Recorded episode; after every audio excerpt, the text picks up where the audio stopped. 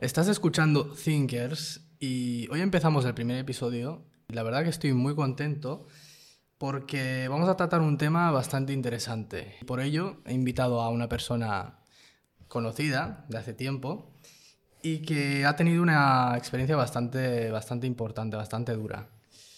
Raúl, ¿cómo estás? Eh, buenas tardes, Moja. Eh, estoy encantado de poder formar parte de este proyecto contigo. La verdad que es un proyecto bastante interesante, sobre todo en el formato que lo haces, porque podría ser otro formato más audiovisual, más tal, pero una charla amena así se agradece, sobre todo para tratar temas bastante íntimos o opiniones más personales. De hecho, me hace gracia porque te he presentado como si fuera aquí un locutor de radio, cuando tú y yo nos conocemos de hace tiempo, ¿eh? O sea que... No sé si recuerdas los tiempos en, en, el patio. A ver, recuerdo sobre todo que, a ver, en el instituto, ¿vale? Nos conocimos y claro, formando parte de un trío con un compañero bastante... Luis Mario, Luis Mario. De hecho, te, saludamos desde aquí, Luis Mario, si nos estás escuchando.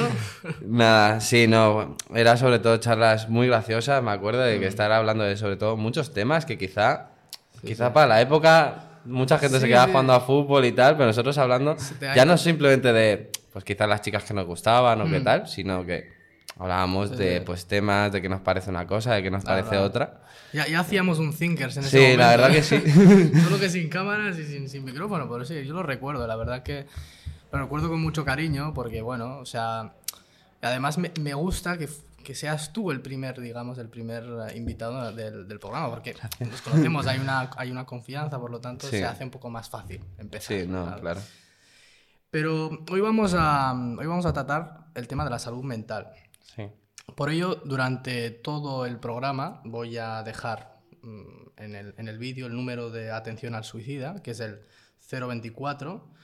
Es un número de teléfono confidencial que está abierto a las 24 horas durante todos los días del año. También lo iré recordando para las personas que nos están escuchando, es decir, que solo están escuchando el, el audio. Empezaremos eh, con, es decir, es, que es un tema que yo creo que es bastante tabú, ¿vale? Sí. A mi parecer. Mm, sí. Aunque últimamente se hable mucho de ello, no sé qué opinas. A ver, considero que desde la pandemia eh, mm creo que todos hemos pasado una experiencia algo quizás que nos hemos interiorizado tanto con nosotros mismos o hmm. con el entorno que, que, hemos vivido en esa época, que quizás todos empatizamos un poquito más con poder tener algún problema mental, poder pensar de una manera distinta a lo que tú estás habituado, quizás normalmente hmm. tú eres una persona muy positiva, pero quizás de estar en, una, en un entorno tan cerrado, hmm. eh, puede ser que, claro, tu pensamiento no sea el mismo, quizás mm. estés más negativo. Empieces también a tener tiempo a reflexionar, a darle a la cabeza. Claro. Y hay veces que cuando le das a la cabeza no, no paras. Y luego dicen que trabajar es malo, pero al menos te abstrae un poquito de, mm. de, ti mismo, que eso la verdad que... No digamos que es bueno o que es malo, porque al mm. final... Bueno, o trabajo o otras actividades. Sí, no, claro, claro. Hacer deporte, estar con la familia, cualquier cosa, al final lo que sea no estar únicamente solo tú con tus pensamientos, que también es bueno, porque al final conocerse a uno mismo, interiorizar, saber cómo eres más tú, saber por qué haces las cosas, quizás, claro, le da una razón también a, quién somos, ¿no? Al menos pienso yo.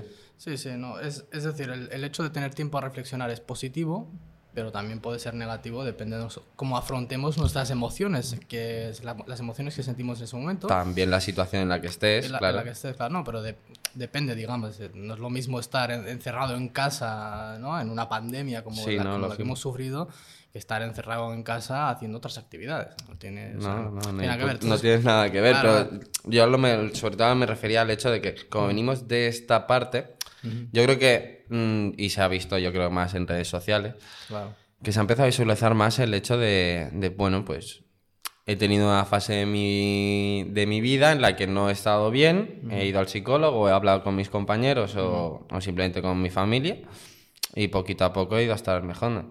He, he ido a estar mejorando en base al, al, punto en el que inicié, claro.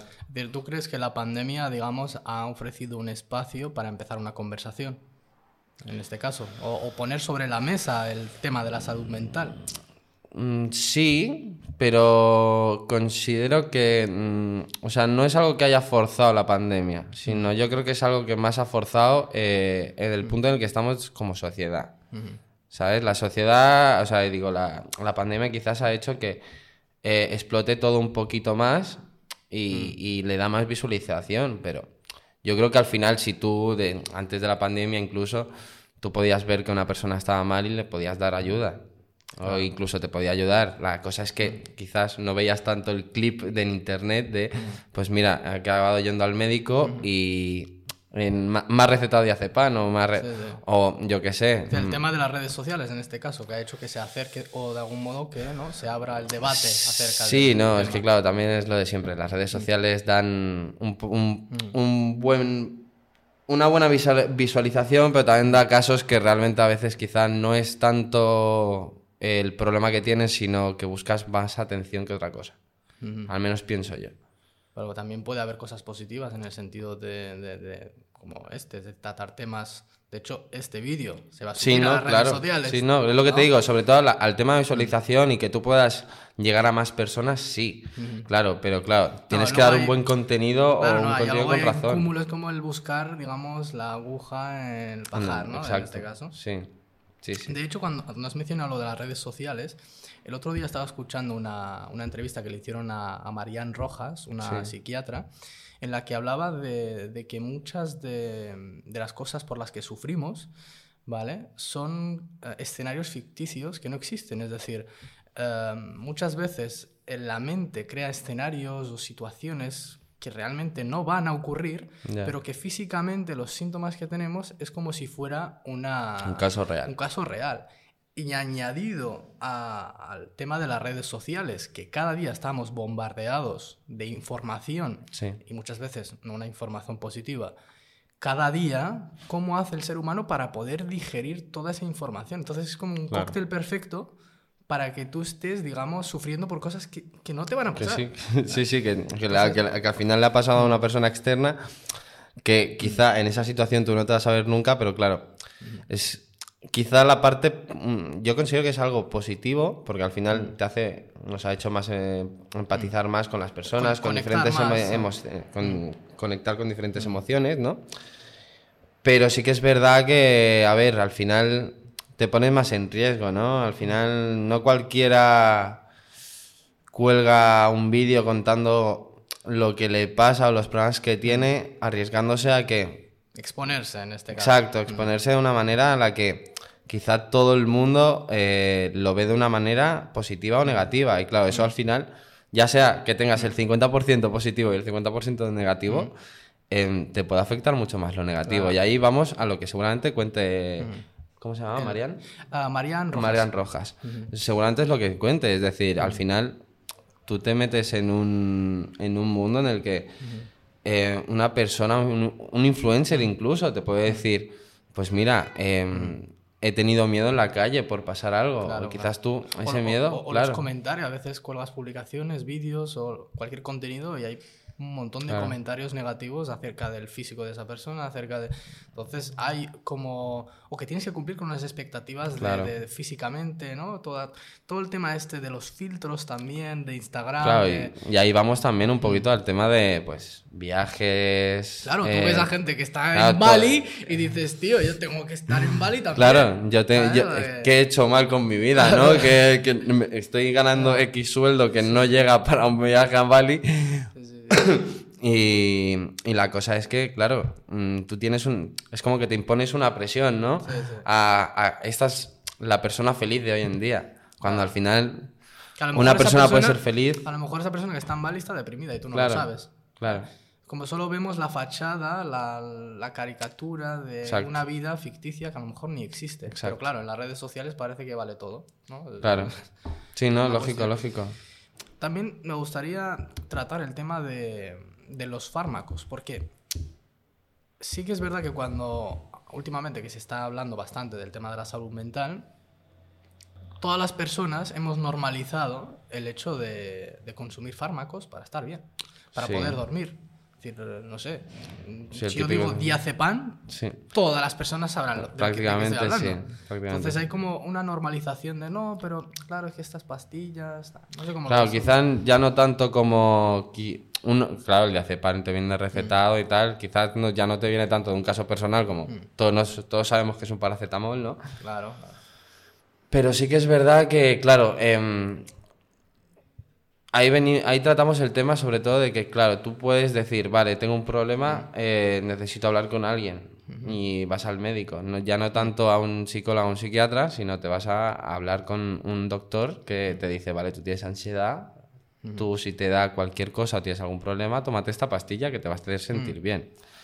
Claro, aquí tienes una dualidad de, de personalidades, ¿no? Tienes la persona que se lo toma sin problema y que incluso puede llegar a ser adicta al final, No, seguro. Ujú. como la persona que se niega a tomárselo y a- quizás acaba peor, Ah, pero peor. quizás también encuentras que ese es el punto intermedio, ¿no? De decir, si estoy mal, sé que me lo tengo que tomar, pero tengo que tratar este tema de otra manera que no sea con pastillas. Claro. Que ahí es cuando, claro, yo, al menos de conocidos que tengo, mm,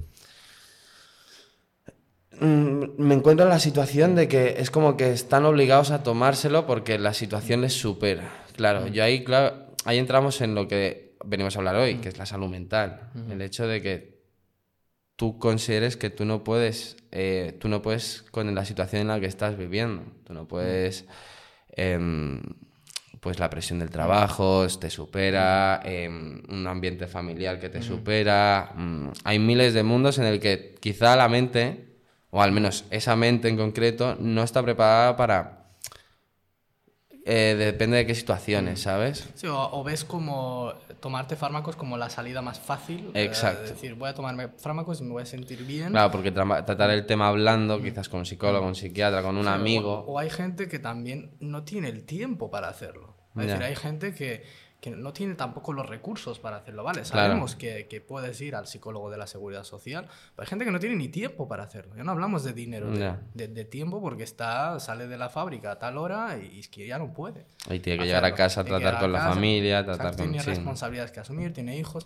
Por lo tanto, es, es, aparte de decir que es un tema tabú, también es un tema que como que queda bien hablar de ello, pero Sí. realmente Tratarlo no es tan fácil ni tratarlo es tan... tampoco es tan fácil y realmente tampoco es que haya muchos recursos. ¿sabes? De, para, Claro, a ver, ello. tal y como veníamos de, de- de hablarlo, en el 024, Mm. claro, mm, personalmente a mí cuando lo, lo publicaron me sorprendió porque Mm. dije, creo que como todos, ¿no? En plan, no existía este número. Claro, yo considero que es algo, una ayuda muy grande, ¿vale? Como ya están dando los datos, ¿vale? Eh, Claro, están diciendo que hay no sé cuántas llamadas a- al año y tal.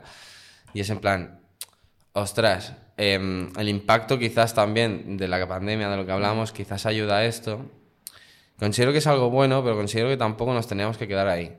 De, claro, no una simple llamada, porque claro, tú puedes llamar, pero claro, la llamada quizás te es como el típico coach, ¿no? Quizá en Claro, depende de la situación, quizás es el típico No, coach bueno, que te quiere decir la parte positiva de la vida cuando tú no eres capaz de verlo. Bueno, el número ya especifica, digamos, en la página del gobierno que, que no, su- no quiere sustituir, digamos, la- el hecho de ir a terapia. Digamos, es un número para No, personas claro. que, que a lo mejor han tenido conducta o tienen conducta... En plan modo de alerta, ¿no? Más o menos, nada. sí, más o menos.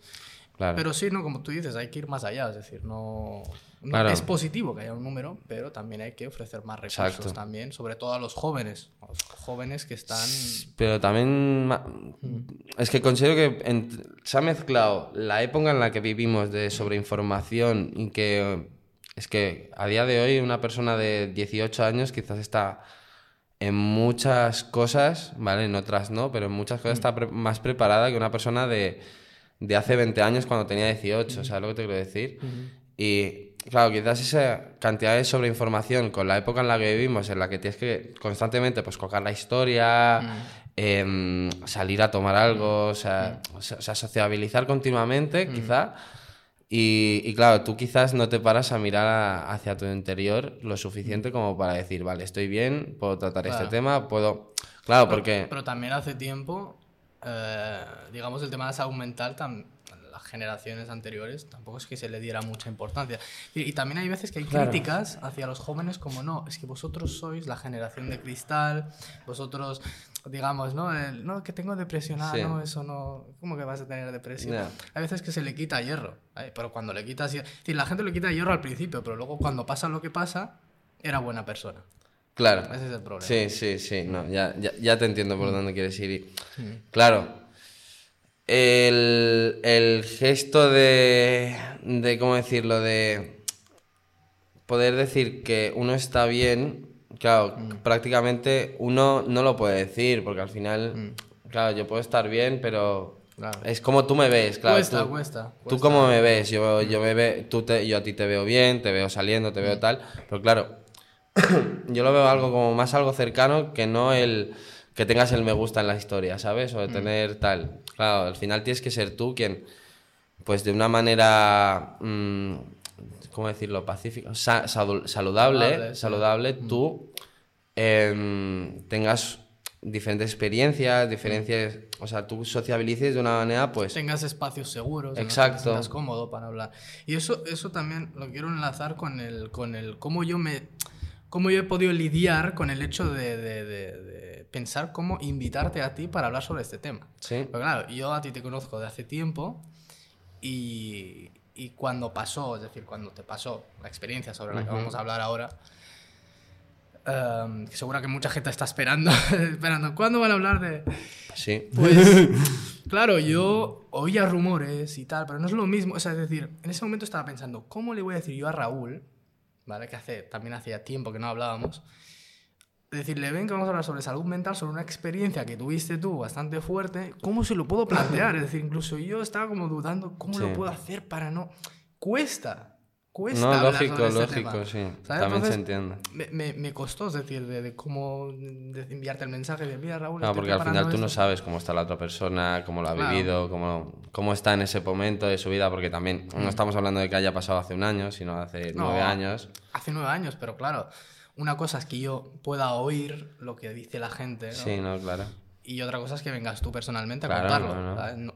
No, es lo mismo. Entonces, claro, yo en Lógico. ese momento estaba pensando, ¿cómo lo pude hacer, cómo lo puedo hacer de una forma que no pueda sentirse mal? No lo sé. Entonces, Ya, ya, no, claro, al final siempre el tra- eh, es sobre todo lo que, lo que venimos hablando, tratar de un tema tan delicado como el... eh, tienes algo, o sea, Ya. ¿estás bien? ¿Estás Sí, sí, bien sí, de salud? Como me he enterado que ha Em, pasado esto. Claro. Y, luego em, pens- y además piensas, pero si es un chico que yo lo conozco y estaba bien. Es como, Sí, no sí, te cuadra. es lo de siempre, es lo de ¿sabes? siempre. Tú No estaba bien, todo iba perfecto, eh, no se veía que podía dar eso.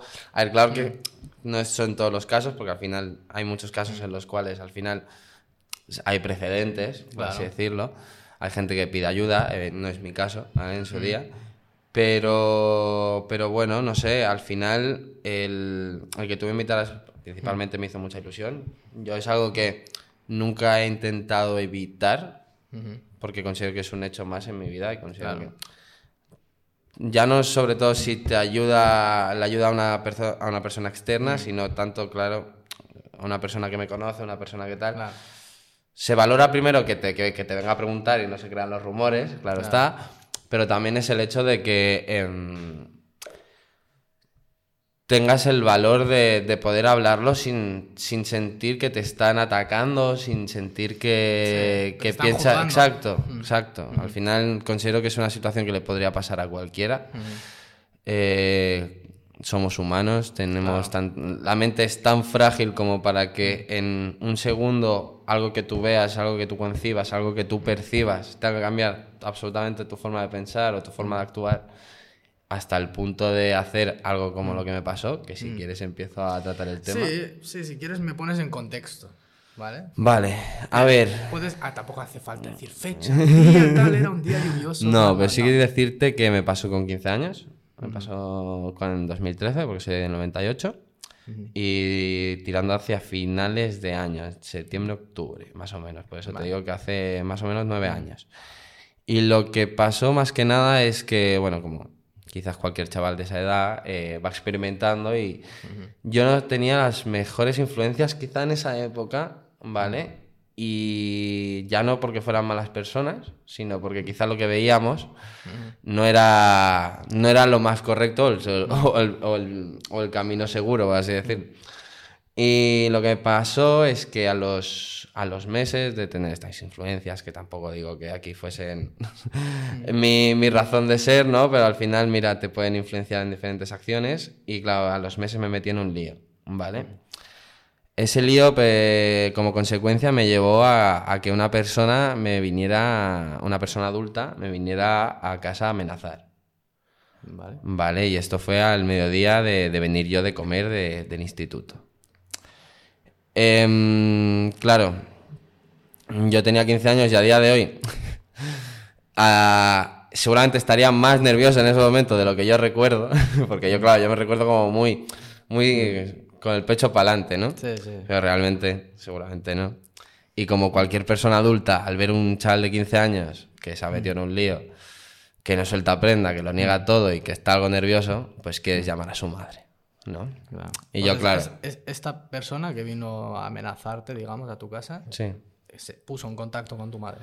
Eh, yo le di el número. Tú le diste. Vale. Claro, como me sent- cuando me vino a casa, yo se lo di, le di el número y yo me fui al instituto. Nervioso. Pero bien, tampoco, tampoco me puedo quejar, ¿sabes? ¿Sabes? No, no estaba en plan, ostras, es que no puedo, no. Simplemente eh, estaba nervioso porque, claro, una persona por primera vez en mi vida me había amenazado en la puerta de mi casa. Eh, total, que vuelvo al del instituto, ¿vale? Y claro, em, yo recuerdo dejar las cosas del instituto eh, y, que, y coger la llamada de mi madre. Y claro, a mí mi siguiente imagen mental ya es en el hospital, ¿vale? Una vez me levanto. Y ya eh, cuando te levantas y te dicen, ha pasado esto, ¿vale? Que ahora os lo cuento. em, o sea, mi reacción, yo me acuerdo de que fue sobre todo en plan, ¿qué? No, no te lo yo, creías. no- claro, no me lo creía porque, claro, yo no tenía concien- conciencia de lo que había pasado. Mm. Y eso es lo que ahora más, de- más adelante explicaré, pero lo que pasó al final fue que, eh, según los varios psicólogos y psiquiatras, eh, tomaron como que tenía un, tu- tuve un ataque de nervios o un ataque de, de ansiedad, que también hay Mm. quien puede decir que eso está- esto ya es opinión personal, que fue un brote psicótico que al final me hizo que, bueno, pues eh, me, tiré del tercero, o sea, yo vivía en un tercero y me tiré de, que vivía en un duplex y me tiré de un cuarto, ¿vale? Em, claro, ¿cómo decirlo?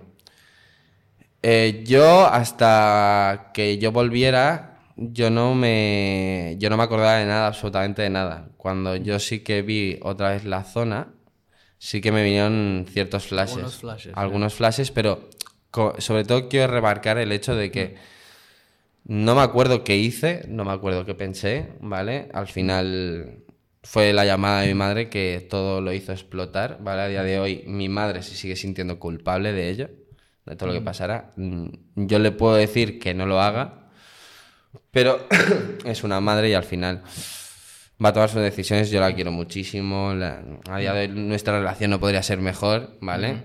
y, y claro, eh, es algo complicado porque sobre todo ah, para ella, claro, ella lo vio desde el momento uno, claro. Yo para mí, es lo que te digo, yo me Tú levanto tienes- en tú- un hospital. Claro, tú tienes momentos en los que tú no te acuerdas. O sea, por ejemplo, el, el, el momento previo al salto de.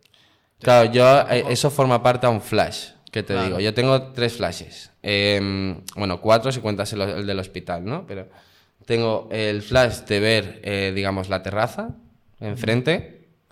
Tengo el segundo flash, que es cuando, me, cuando, digamos, estoy saltando y me doy con la rodilla izquierda en lo que es el mármol. Y ya el tercero es como, como, digamos, estoy cayendo mirando al cielo. ¿Vale? Y al caer, es decir, que has caído en el suelo. ¿cómo- Mm, caí en un coche, ¿vale? Que se ve que quedó destrozado y algo que yo tampoco, por las leyes de la física, tampoco me explico demasiado, eh, reboté en otro, ¿vale? Al final de, destrocé uno y al final reboté en otro. Eh, se ve que luego eh, una vecina me vio saltar. em, Luego, claro, lógicamente llamaba a la policía y luego fui a la UCI, ¿vale? En la UCI es el cuarto flash que os que comento, ¿vale? Em, es una sensación muy extraña, ¿vale? Porque esto también, al, no lo recordé nada más levantarme y decir, hostias, ¿qué ha pasado? Recuerdo esto, no, sino que a los días lo fui recordando y conforme me iban diciendo mi, mi madre, pues me dijo que era verdad. Porque claro, tú puedes pensar que eso era totalmente un sueño, de la droga que Ah, llevas vale. encima. Sí, sí. La cosa es que estaba entubado por todos lados, porque eso se, se- recuerdo totalmente la situación de estar en la UCI totalmente en- entubado y solo tener el deseo de una cosa, y era música. Tenía unas ganas de escuchar música, llámame loco, pero considero que eh, me salvó la vida. Me salvó la vida escuchar música, darme las ganas de vivir y y claro, luego cuando te dicen, no, te trajeron una radio, cosa que es. Porque. Pa- eh, eh, déjame cortarte porque no sé si se está escuchando el, Imagino que lo- sí. lo- lo- los pitos de... El momento perfecto. en el momento perfecto. Muchas gracias. No sé si es una furgoneta o un coche, pero gracias. Yo- No, no, pu- ¿Sí? pu- puede, seguir, sí, sí, sí. Vale, eh, ¿por dónde me he quedado? Eh, estábamos en la UCI. vale, en la UCI. Vale, me levanté todo entubado, música. ¿vale? Y pedí música, cosa que es, está prohibido, ¿vale? Poner música Mm. en, el- en la UCI. Y la cosa es que. Eso eh, al final es de esas cosas que dices, claro, yo siempre he sido una persona muy fanática de la música, Mm. vivo mucho la música y tal, y desde pequeño también, claro, y eso es algo que al final te hace más revivir Mm. tu forma de ser, ¿no? Y claro, cuando te dicen eso es como, claro, ahí yo me acuerdo que mm, no había recibido muchas visitas tampoco en el hospital cuando me contaron esto. Y, y fue cuando, digamos, ya, como te digo, como no lo recordaba exactamente lo que pasó, claro, Mm. Bueno, tú, tú en el momento en el que te levantas, te cuentan, mira, ha pasado esto, sí, te tiraste de un cuarto piso, has sobrevivido a un intento de Suicidio, pues lógicamente. podemos decirlo así. Al final es eso, ¿eh? Yo, yo lo llamo accidente porque, porque yo no tengo conciencia de lo que pasó, de lo que quise claro. hacer, ¿vale? Al final no es un accidente, es un intento de suicidio, lógicamente, Claro. pero em, el que yo pueda decidir a día de hoy que sigo vivo no es, ¿cómo decirte? Por un- como un reproche hacia lo que yo quise hacer, sino es como un, ha pasado esto, sigo vivo, em, mi momento no llegó, y como te digo, em, el... hay un momento crucial en el hospital que yo creo que es el que me hace a día de hoy ser quien soy. O sea, ma- ma- ma- más que ser quien soy, afrontar la vida como la afronto, ¿vale? Que es el hecho de que me levanté, ¿vale? Es de los pocos recuerdos que tengo. Me levanté, me incorporé a la cama y de la cama y tenía mis amigos delante, mi- los amigos de siempre, Luis Mario, María, Iván, Adri y a- alguien más. Eh, y la cosa es que, claro, a los tres segundos de, de abrir los ojos, tú ya estás riendo, tú ya estás con los tuyos, hay un ambiente seguro, como decimos, Sí. amigable, y ahí fue cuando, más que preguntarme, porque eso es algo que entiendo que es lógico que sea algo de, ¿cómo decírtelo? El morbo también de este, de este Sí, la, podcast. la- la curiosidad de... Em, claro, eso es lo que me hace a mí ya no plantearme qué pasó por mi mente y me hace más plantearme en qué pasará. Que cómo voy a afrontar el, el- el que estar tanto con los míos, el, el valor de vivir, porque asumo mucho el hecho de... Claro, la gente vive por muchas razones que quizá... Claro, yo no soy de esas personas que te consideran que la vida hay que vivirla eh, porque sí, porque te han ofrecido una vida. Claro, yo considero que hay que encontrar una motivación. ¿Vale? Y esa motivación a mí me la, me la dan sobre todo los míos. Las personas con las que tienes confianza, las personas que hay ese cariño, esas, perso- es, esas personas que puedes estar tres años sin hablar, que al final Sí. vuelves a hablar y dices, ole, ¿sabes? Ole, es- porque es- estamos en el mismo punto en el que, en Claro, el que es como- estábamos. es como si el tiempo no hubiera pasado, ¿sabes? Como... Exacto. Pues entonces ese momento fue el que me hizo sobre todo eh, dejar de plantearme qué pasó qué, o rayarme la cabeza con ello y plantearme más el hecho de que vine aquí para, para disfrutar con los míos, hacerles reír, acompañarlos a donde quieran llegar y quise, quise disfrutar lo máximo posible de, de la situación en la que, ya no en la que vivía en ese momento, sino disfrutar cada situación en la que viva con ellos. a partir de ahí. Y claro, ahí fue un poquito más de... Claro, pe- había un proceso de que yo tenía que recuperarme, no tenía que ir a instituto, que si quieres eso eh, lo empiezo a contar ya. No, yo, bueno, aparte Como de, tú o quieras, sea, si tienes alguna en el pregunta momento- más. En el momento, no, preguntas tengo. en el momento en el que tú te despiertas, es decir, lo, que son, aparte de las secuelas, digamos, mentales, de cómo tú las afrontas, lo que son las secuelas físicas. Ah, sí, claro. Claro, Se tirarse de un, claro, tirarse Se de un pasó. cuarto, Sí, no, claro. eh, tirarse de un cuarto piso tiene sus secuelas. Sí. Más allá de la Eh, suerte que has tenido de sobrevivir, pero. Sí. ¿cómo- Eh, cómo físicamente los problemas fueron que, empezando, em, aparte de las cicatrices que tengo por las Mm. rodillas, el pecho y tal, em, también tenía en la cara, que ahora mismo Mm. ya después de tantos años no se notan, pero se me rompieron dos costillas. Eh, tuve un coágulo de sangre en la cabeza por esta parte, ¿vale? Porque me, claro, como yo vi ahí al cielo de tal, eh, Mm. Sí. caí de, de espaldas, ¿entiendes? Mm. Y la cosa es que eh, el coágulo de sangre y lo quizás lo más chungo, aparte del coágulo de sangre, que fue el, el romperme la mandíbula, que a día de hoy eh, tengo una placa, la otra me la quitaron hace un par de años para, para la pandemia. Y la clavícula rota, que bueno, no sé si se verá, ¿vale? Pero al final es el hecho de que no está, no está recta. Pero al final no, no es algo que me impida vivir o disfrutar No, de la vida.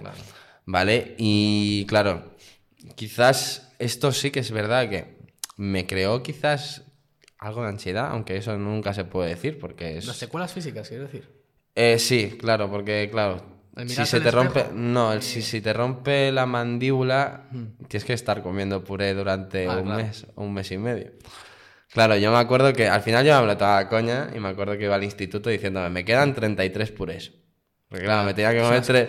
Ibas contando. Exacto, como tres purés por día. Tenías un calendario en la habitación. Pues más o menos, más o menos. Porque claro, era el desayuno de leche con galletas triturado. Las Sí. lentejas, que me acuerdo de, especialmente del puré de lentejas, bastante tal, triturado y tal. Y me acuerdo de un momento que fui a casa y estaban haciendo eh, pasteles y crepes.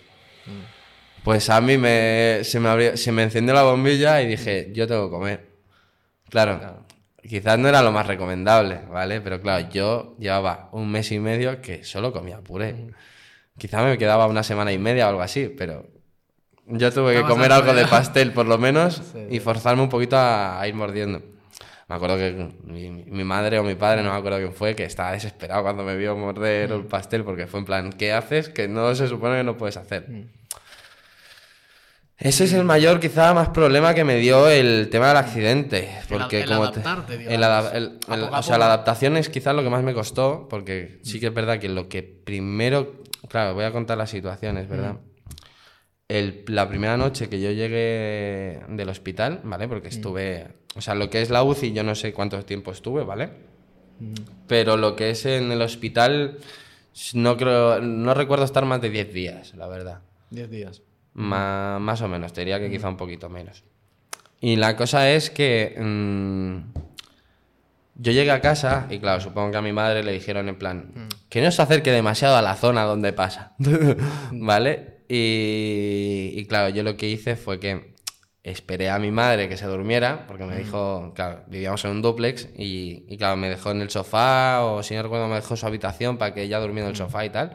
Y yo me hice el dormido, ¿vale? Hasta las una o dos de la mañana. Y me hace mucha gracia porque, claro, eh, tú vienes del hospital y en el hospital no te hacen hacer escaleras, ¿vale? Ya, ya tiempo Claro. que no subías escaleras. Claro, ya hacía un tiempecito y claro, el cuerpo, aunque, aunque llegues a casa, no está del todo recuperado. Y claro, yo me acuerdo de subir las escaleras en plan, una escalera, uff, una escalera, uff, ¿vale? Y llegar arriba y... mm, es un momento de los que más recuerdo y sobre todo recuerdo con muchísimo cariño porque fue llegar a mi habitación y el típico ordenador que nos daban en la, esco- en la autoescuela, ahí en la autoescuela, en, la- en el instituto, Sí, sí, sí. ¿vale? Pequeño- Eh, el chiquitito, sí. sí. Me acuerdo, me acuerdo. Eh, ahí tenía toda la música, todos los, eh, toda la música y tal. Y me acuerdo de que mi intención era subir para escuchar música. Y me puse, eh, si no recuerdo mal, a Live de Crihuela, que es una canción que llevo tatuada. Ah, el grupo de música. Eh, Crihuela, sí, me- aquí llevo, digamos, una camiseta suya, ¿vale? Y nada, me tatué una frase en el pecho que es, digamos, la filosofía con la que vivo a partir ya de, de ese momento, incluso te diría que antes, pero quizás con más claridad a, a raíz Sí. de lo que me pasó, ¿no? Que es el hecho de que mm, eh, escuchar a Live, que es eh, la primera frase, es ah, traducida, ¿vale? Que está en inglés, es hagamos que este momento fugaz dure para siempre. Claro, si, con- si fusionas eso con el momento de la música y con el momento de ver a mis amigos y a los tres segundos eh, sonreír, hostias, me explotó. Me exploté y me acuerdo de estar como un, como un heavy, ¿vale? Cuando está a fondo, ¿vale? Pues igual, pues llorando, riendo y tal. Y pues, por suerte, o quizá mi madre lo sabe, pero no he hecho cuentas porque sabía que era un momento quizás necesario para mí. Que, hostias, me emocioné mucho, me acuerdo de en plan bajar, tal, y ya, como normalizarme un poquito todo, ¿sabes? Ah, Como que fue como mi prueba de fuego. Pero en el momento en el que tú intentaste subir, o subiste al, Sí. al, al- al duplex, tu madre te, te pilló en ese momento. No, ¿o no, no, no. Por eso te digo, yo creo que Vale. si me escuchó en ese momento de euforia, eh, respetó el momento de decir, Claro. eh, vamos a dejarlo en este momento que quizás lo necesita, ¿sabes? Y ya sí que más, a- más adelante fue un poquito más de, pues voy, voy a ver a cierta persona. Sí que es verdad que, lógicamente, mis padres eh, no querían que fuese sola a ningún sitio, ¿vale? Es decir, el trato en este caso hubo como Un proceso. una, Hubo un sobrepro- proceso. una sí. sobreprotección por parte de los padres. A ver, que es entendible. Lógico, lógico, y que también tuve que ir a diferentes psicólogos y tal y explicar la situación y tal, ¿no? Pero eh, basándonos primero en los primeros días, después pasaremos al tema del psicólogo. Em, fue una pequeña adaptación de, pues, por ejemplo, ir, a, ir viendo a una amiga, salir a la calle a ver a una amiga, eh, ir rodear con los míos a cenar o cualquier cosa así, antes de ir al instituto, porque, claro, con 15 años, Toda la gente hablando. toda la gente que- hablando. Claro, Eh.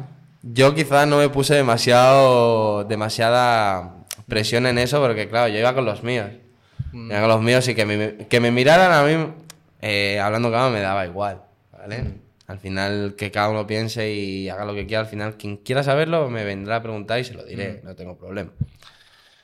Pero sí que es verdad que, mm, ostras, eh, Claro, ahora mismo lo recuerdo como que no fuese nada, pero sí que es verdad que ahora empiezo a pensar y sí que es verdad que ciertas personas que quizá no había hablado mucho con ellas, pero tenía una buena relación, se preocuparon mucho.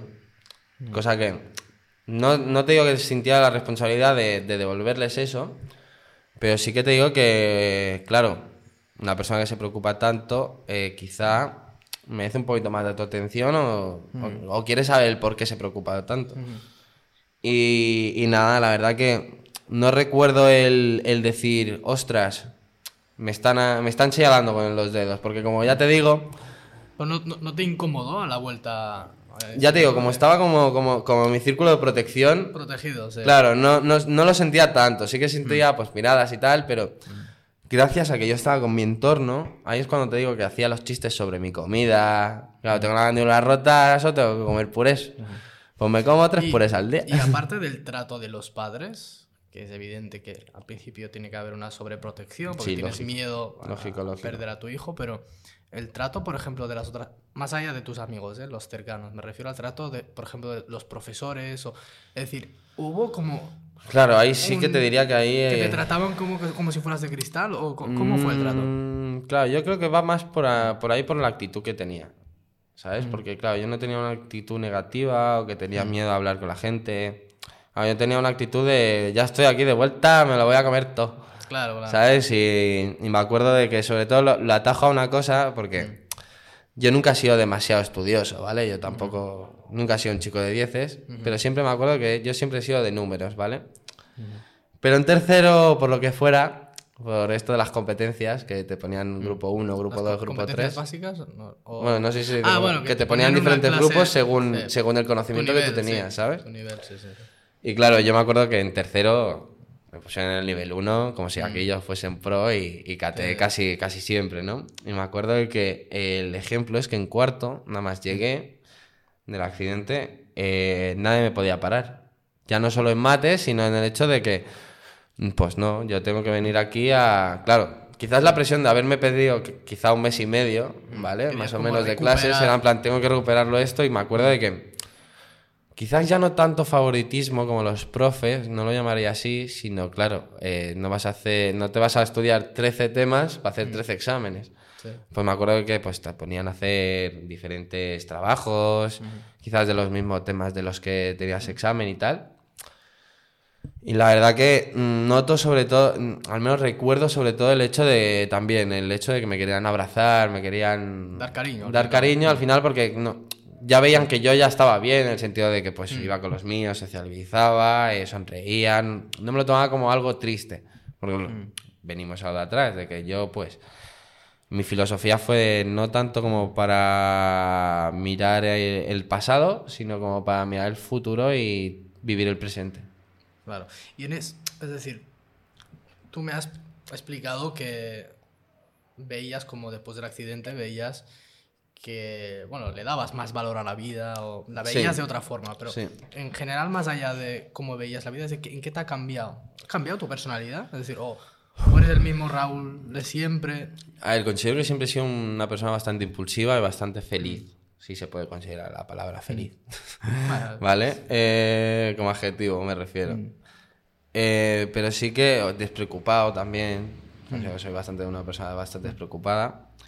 Pero sí que mm, eh, quizás lo que me hizo fue, sobre todo, creo que esto te lo comenté el otro día, que fue un proceso de quizá un año y medio, dos, de los 15 a los 17 más o menos, en los cuales yo quizás tenía un debate más interno, ya no tanto externalizado como que voy a hablar de cualquier tema con, con los míos, que también lo hago y lo hacía, pero sí que fue más un, un debate de decir, pues me vienen preguntas a la cabeza como, yo qué sé, tener hijos, tener familia, quizás temas que con 15, 16 años ya, ponle 16, uno no se le viene a la cabeza. ah, hay gente que aún está con los videojuegos. y- Que también, también estaba con los videojuegos, soy un friki de siempre, ¿no? Pero eh, sí que más estaba pues con un debate interno de cosas que quizá a día de hoy, bueno, quizá a día de hoy no, que ya tengo 20, voy a hacer 25, ¿vale? Pero sí que con 20, 21, 22, veo que la- prácticamente todo el mundo lo, tenía esos debates, tenía, buscaba, buscaba su opinión sobre di- diferentes temas, cosas que quizá yo ya con 16, 17 años yo ya me estaba preguntando. Y eso es lo que te diría que quizás me cambió, al nivel de... Como sabía ya cómo quería plantearme la vida, a nivel de, de relaciones personales y, y tal, eh, me planteé más eh, mi persona. Y fui más a, a debatir cosas mías que quizá no las, no las externalizaba, no porque no quisiera que me entendieran o cualquier cosa así, sino más soy yo el que me entiende, soy yo el que piensa así, que ya llegará el día en el que llegue esa pregunta y tenga que decirla ante de todos los demás, ¿no? Pero yo voy con mi debate interno haciendo y, y ya está. Y eso es lo que te diría que me, me cambió a nivel personal, sobre todo que era... Ya no necesitaba tanto como... No tenía tanto la necesidad de quedar, sino como que quedarme yo solo en casa con mi, con mi música, con mi... Exacto, ir reflexionando sobre la vida o tal. Es algo que de- desde allí creo que te, lo hago más, con, más, más constantemente. Y creo que es algo que ya no... O sea, forma parte de mí tener estos debates internos. Y más, o sea, el tema de la terapia, porque hay muchas veces que decimos hay que ir al psicólogo, no, es importante hacer terapia, etcétera. Entonces, en tu caso, la terapia, mm, porque me dijiste, recuerdo que me dijiste que ibas al psicólogo más Sí. anteriormente del, del accidente. Antes y después, o sea, lo que es la terapia, ¿te ayudó? ¿No te Vale, a ver? O- te puedo decir que de pequeño, ya no tanto como autista, ¿vale? Pero sí que, ya te digo que yo creo que esto ya más mi madre te lo podría decir mejor, ¿no? Pero sí que em, era una persona que, que tenía un equilibrio entre, em, yo estoy, por decirte un ejemplo, yo estuve hasta quizás los 10, 11 años con mis muñecos. Que ya los, normalmente mucho más joven ya tiras los muñecos, ¿no? Pero claro, yo quizás el mundo interior que yo creé con, eh, digamos, el sociabilizar, yo tenía como un cómputo ahí raro que quizás mis padres no entendían demasiado. Y claro, yo me acuerdo de ir a un, sí, a un par de psicólogos de pequeño, ¿vale? Porque yo fui a un logopeda de pequeño, ¿vale? Vale. Y claro, como que ir a una persona que te ayude eh, A a, hablar, hablar, a escribir y tal, como que ya no me parecía tan raro. Y claro, como si no recuerdo mal, me- mi madre me llevó a uno de Gerona, que me acuerdo que el de Gerona sí que fue un, más, un poquito más eh, a ver cómo estás, ¿En, qué, en qué situación estás. Pero sí que recuerdo ya uno de Figueras, una, una mujer, que le tengo cierto cariño, la verdad que sí, a día de hoy me la encuentro en la brazadería perfectamente, que fue más de... Más de saber mi opinión, más ¿Y de... esto previo a la Esto es mucho, después? mucho antes, previo al accidente. mucho Esto fue vale. quizás con, ya te digo, 10, 12 años más o menos. Que quizá, pues, no tenía la mente donde la tenían los niños. Yo qué sé, eso ya te lo diría más, más, más mis padres. Pero sí que es verdad que yo recuerdo el hecho de que, bueno, pues te hacía diferentes juegos mentales a nivel de, pues, digamos que la, la mente que tiene esta persona que se exprese, ¿no? Claro. Y posterior al accidente, claro, eh, lo que sí que no sabría decirte es el, el psicólogo del, del hospital, porque sé que hay un psicólogo que te atiende y te hace las primeras preguntas cuando tú estás en camilla, claro. La droga que te dan ahí es muy buena y, y no te hace, y no te acuerdas de prácticamente nada. Pero sí que los de después sí que te podría decir que fui, si no recuerdo mal, a dos psicólogos y a un psiquiatra, el psiquiatra aquí de Figueres. Y eh, los dos psicólogos recuerdo que eran más, claro, querían saber qué me pasó. Claro, ellos quizás ya tenían el informe del que había pasado, ¿no? Pero querían saber ¿Cómo, eh, cómo lo, cómo lo percibí tú? yo. ¿Cómo lo claro. Exacto, sí. Y como te digo, al, al contarles mi situación tal y como te la he contado aquí, decir, yo no me acuerdo ni de qué pensé ni de qué tal. Recuerdo que pasó esto, ¿vale? Yo recuerdo tres flashes, pero no recuerdo ni por qué lo hice ni, ni qué pasó. Claro, yo es que quizá, que ahí es lo que... Quizás lo que más sentimiento de culpa quizá tengo con mi madre, que es el hecho de que ella sí que recuerda la conversación. Ella recuerda qué dijo para que quizás yo explotara de esa manera. Y quizás es lo, lo- lo de que a ella la corroe. claro, eso- creo que es algo que ahí ya mi madre em, también tendría que hacerte un podcast contigo Claro. para que te explique ya La la, situación. la invita- aquí claro, estás Ay, bienvenida, Mamá, ¿eh? estás invitada. Pero claro, ahí es lo que te digo de que mm, el ver cómo, cómo tu madre quizás se culpa tanto por ello y tal, pues quizás quema un poquito más. Pero Mm. a nivel de, de los psicólogos que te quieren preguntar y tal, Mm. Tú se lo explicas, tú se lo cuentas y se nota mucho, eh, al menos desde mi percepción, claro está, porque hay miles de casos, eh,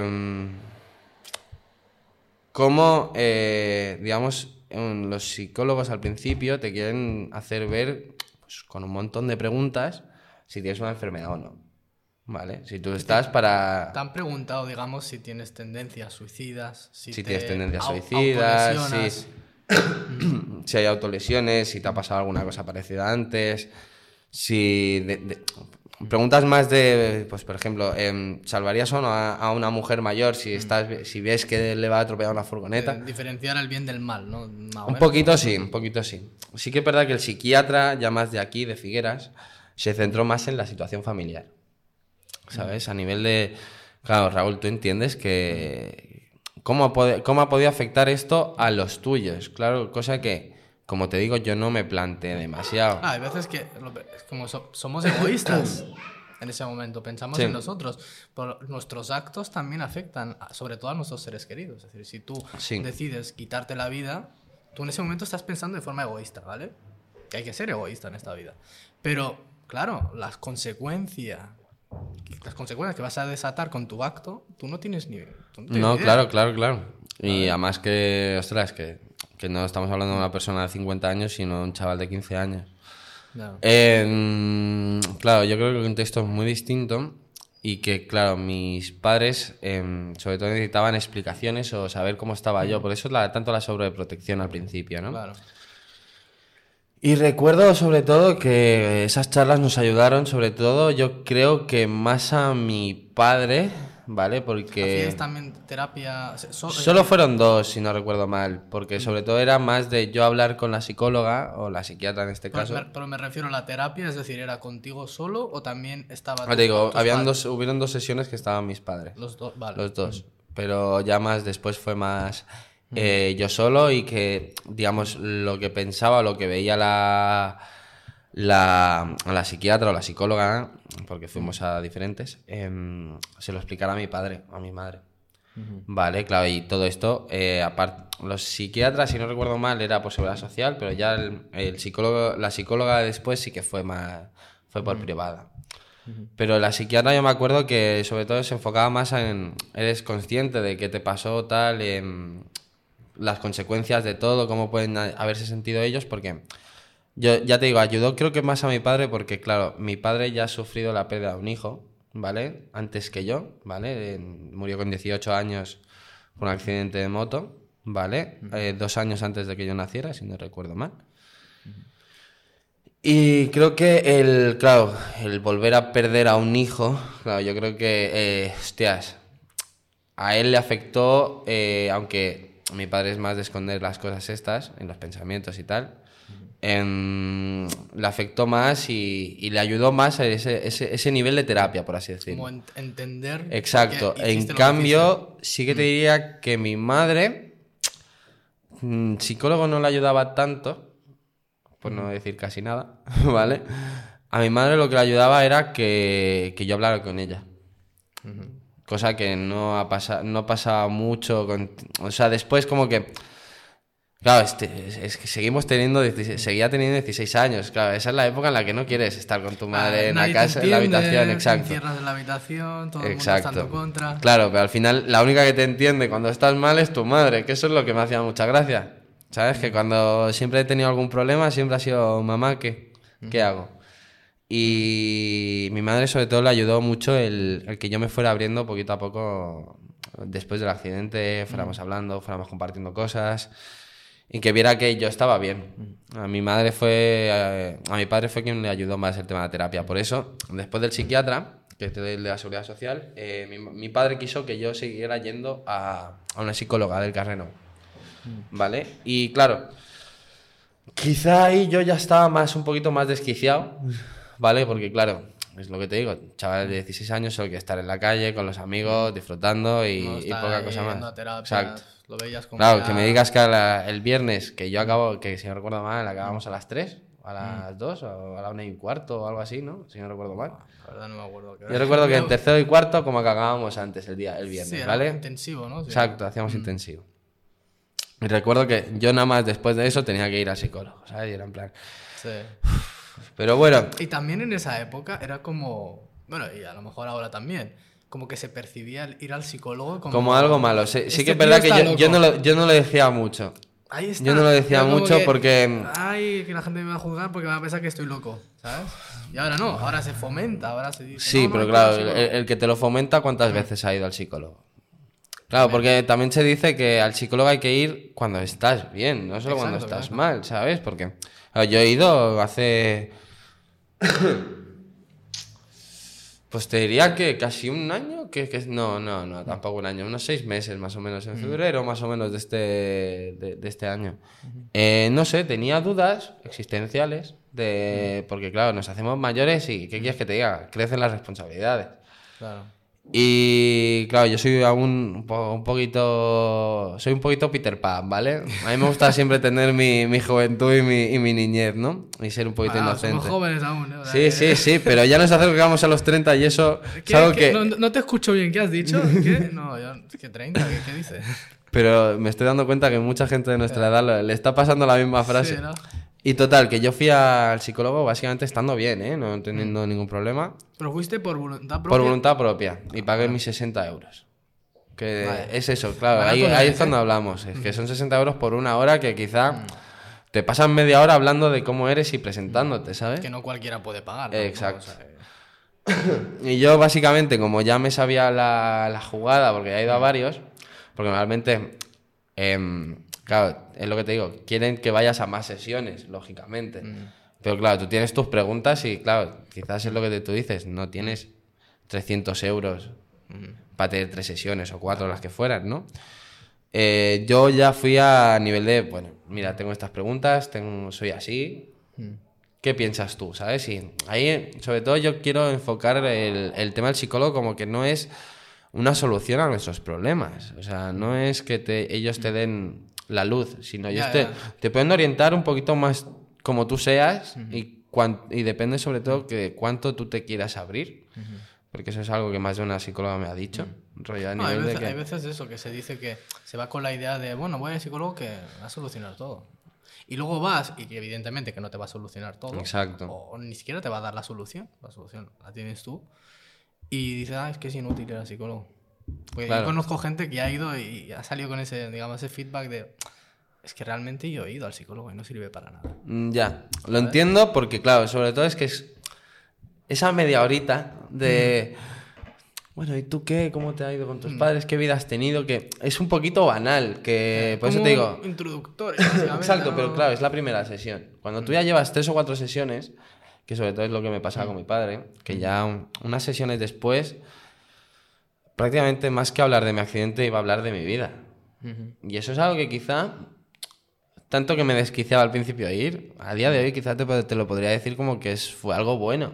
Es decir, ya no, ya no hablar de, de lo que me había pasado, de mi accidente, o de mi intento de suicidio, como lo quieras llamar, porque yo siempre lo llamo accidente, em, me hizo hablar de, pues, qué pensaba yo sobre mis amigos, las actitudes que podían Desahogarte, tener. Sí, exacto, desahogarte sobre, ya no más como la vida, sino desahogarte un poquito más de la situación en la que vives, de cómo estás, cómo ves las cosas, tal. Y quizás eso, mm, claro, una vez, como ya tenía recorrido con ella, eh, ya quizás me le pillé el gustillo, como aquel que dice. Claro. Te sentías cómodo. Exacto. Lo que pasa es que hay un punto de la terapia, cuando ya vas bastante, que ahí es cuando uno se plantea si necesita seguir ir yendo a terapia. Que es el hecho de que, bueno, a ver, em, yo me acuerdo de tener la conversación con mi padre, porque era él quien lo pagaba. Y era un poquito de, a ver, desde mi punto de vista, papá, esto ya está. Si tú tienes cualquier cosa que me quieras preguntar, hablamos, tal. Pero claro, con mi padre eh, hay una diferencia generacional muy grande, ¿vale? Eh, mi padre tiene 72 años, cosa que nos llevamos casi 50 años, son 45.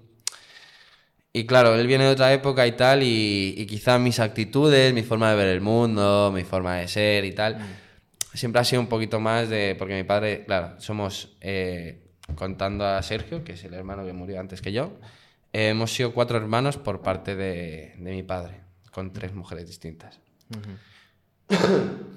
Claro, eh, y luego hemos he te- he tenido dos hermanastras encantadoras, la verdad que como si fuesen de la familia.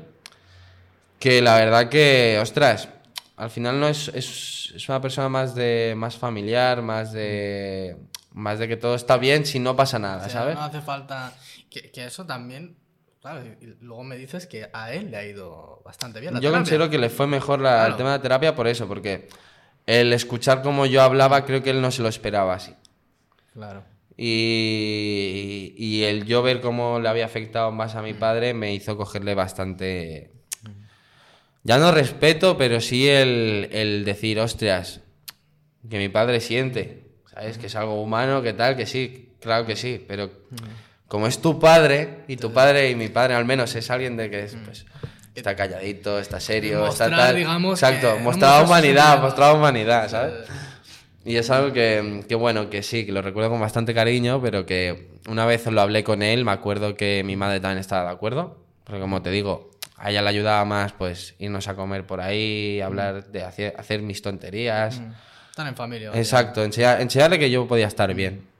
Pues ahí sí que todo fue mejorando, pero claro, todo fue muy progresivo, no fue algo forzado, como así decirlo, ¿sabes? fue muy... Orgánico. Pues bueno, voy al psicólogo tal, voy al siguiente, voy al siguiente tal. Quizá ahí yo ya te digo que yo sí que lo normalizaba bastante el hecho de ir al psicólogo, porque si me preguntaban no era algo que yo dijera, nada, me está haciendo preguntas como si yo estuviera loco. Sí, sí, sí. Si no le preguntaba, mira, es que me pregunta como mi vida, porque sobre todo ya te digo, marcando el, el psicólogo del final, la psicóloga del Carrenau. Y la verdad que no, no, no. yo lo fui externalizando como que sí, bueno, el psicólogo, sí que es verdad que en esa época era algo más por necesidad. Es como el dentista. El dentista no va si no estás mal. Sí, si, sí. Te duele- si no te duele la muela, no vas a ir al dentista. Pues lo mismo pasa con el psicólogo. Si no estás, si, si estás bien de la cabeza, no vas a ir No al va, psicólogo. ¿Para qué voy a ir? O sea, ahí solamente va a ir la gente que está loca. Y, y justamente ahora es al revés, es decir, si estás bien, pues, y tienes preguntas y tienes tal, quizás no te las va a resolver el amigo que tiene mal de amores, Exacto. porque No, él, quiere- pero él- quiere que lo escuches Pero también. siempre va, siempre va bien empezar una conversación. Y esto, lo que te quería preguntar es, vale, sé que ni tú ni yo somos expertos en la materia, mm, pero, digamos, a una persona que tiene pensamientos suicidas, Sí. ¿de qué, qué le recomendarías tú? ¿Cuál es tu consejo a las personas? Y en tu caso, esto te pasó Claro. cuando tenías 15 años. y- Sí. y seguramente puede que haya gente de 15 años que nos esté escuchando. Por lo tanto, ¿qué mensaje? Mi consejo es que en cualquier momento en el que tú no te consideres consciente de tus acciones, Ujú. Aunque sí que es verdad que, como te dije, eh, hay situaciones que no sabemos. Claro, entiendo que un chaval de 15 años, si el padre pega a la madre, eh, la madre está adicta a la droga o el padre también. Claro. O sea, la situación que tengas que es muy jodida, em, entiendo que puedas tener esos pensamientos si quizá el, el apoyo no está en casa. Claro.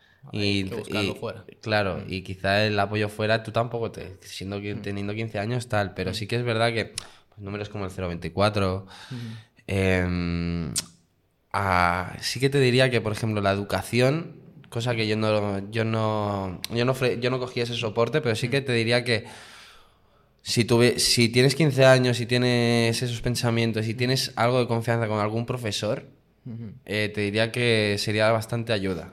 También se debería de fomentar también que los docentes Claro. tengan, digamos, formación en... en- Un en poquito, aunque sea un tratar pequeño de Exacto. esto, en tratar en estos temas, sí. Pero sí que mi consejo sería sobre todo ese, a buscar un... Si ya no puedes buscarlo dentro o porque no lo tienes o porque no te consideras consciente de ello, buscarlo fuera, pero siempre buscar apoyo. Porque, como te digo, la mente es tan frágil que a, a uno... Tú puedes estar bien un día, como, tú, como tú lo dices, yo estaba bien, yo era un chaval que estaba bien. Pero claro, ahí cuando es lo que tengo que decir, las influencias, que me meta un lío, qué tal... Claro. Es lo que te hace quizá la presión del contexto, o quizá ya te digo, que tú veas, claro, porque por decirte una situación, si tú ves algo que no está bien en casa,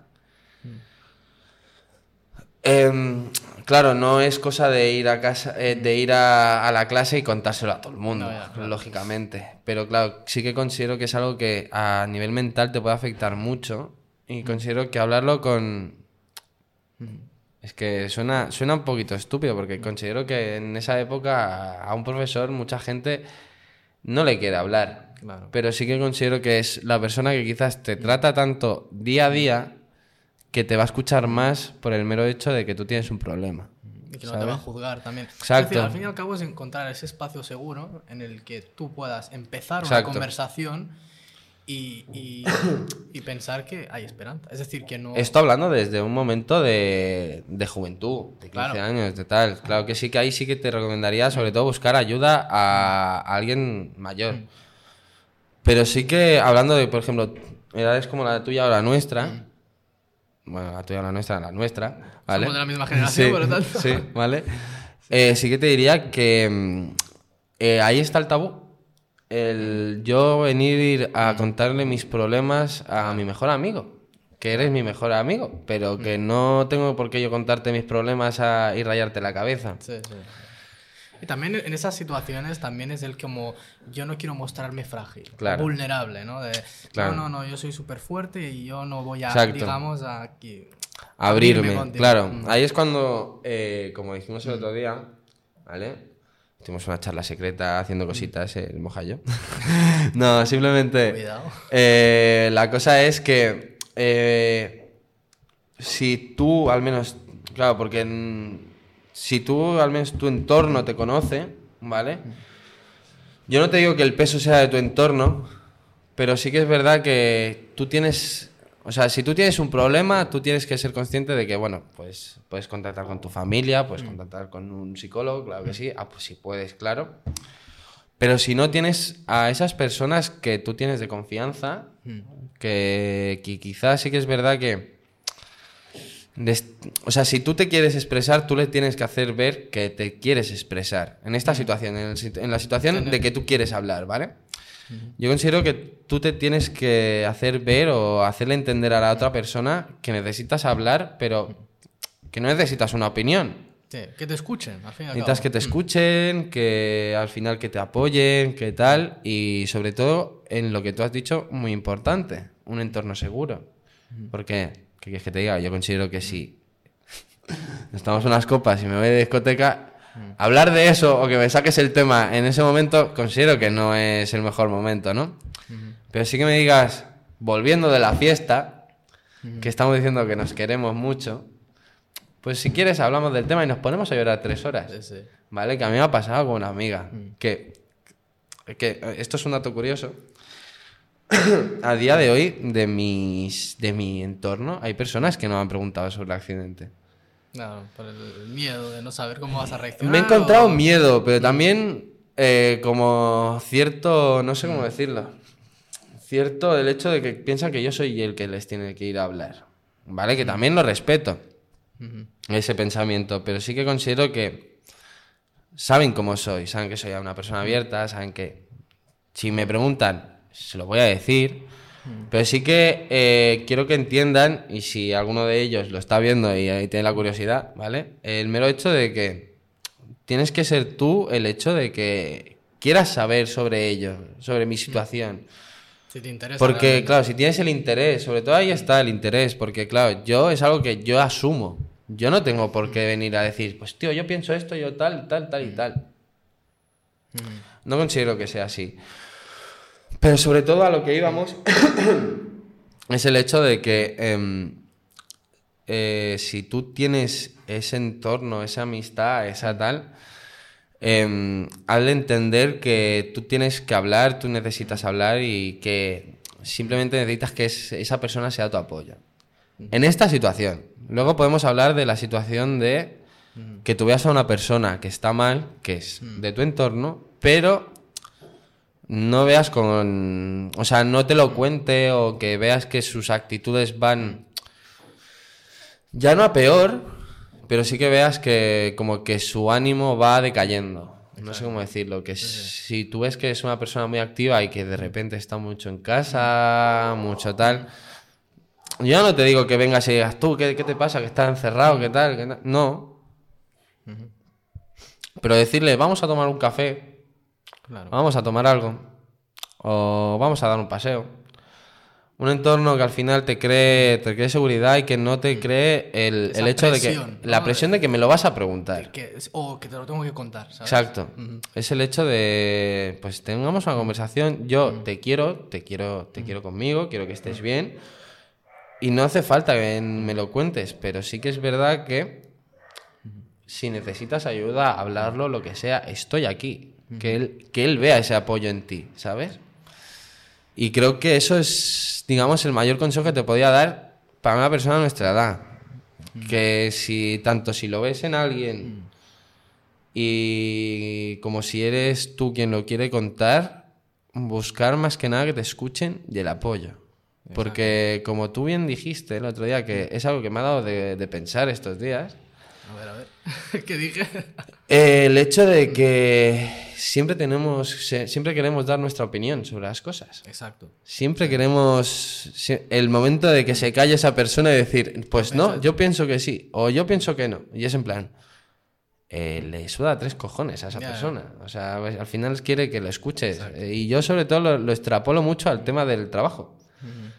Porque irte a casa con problemas del trabajo o irte a una reunión con los colegas o lo que sea y querer contarle problemas del trabajo, esas personas no están en tu trabajo, no saben cómo, cómo, cómo lo llevas y mm, por más que le cuentes la explicación, muchas veces solo vas a querer que te escuchen, Sí, sí, sí. pero no te van a entender. Exacto. Por lo tanto, eh, ahí es cuando yo pienso al menos que si tienes algún problema de trabajo, háblalo con la persona de confianza del trabajo. Exacto.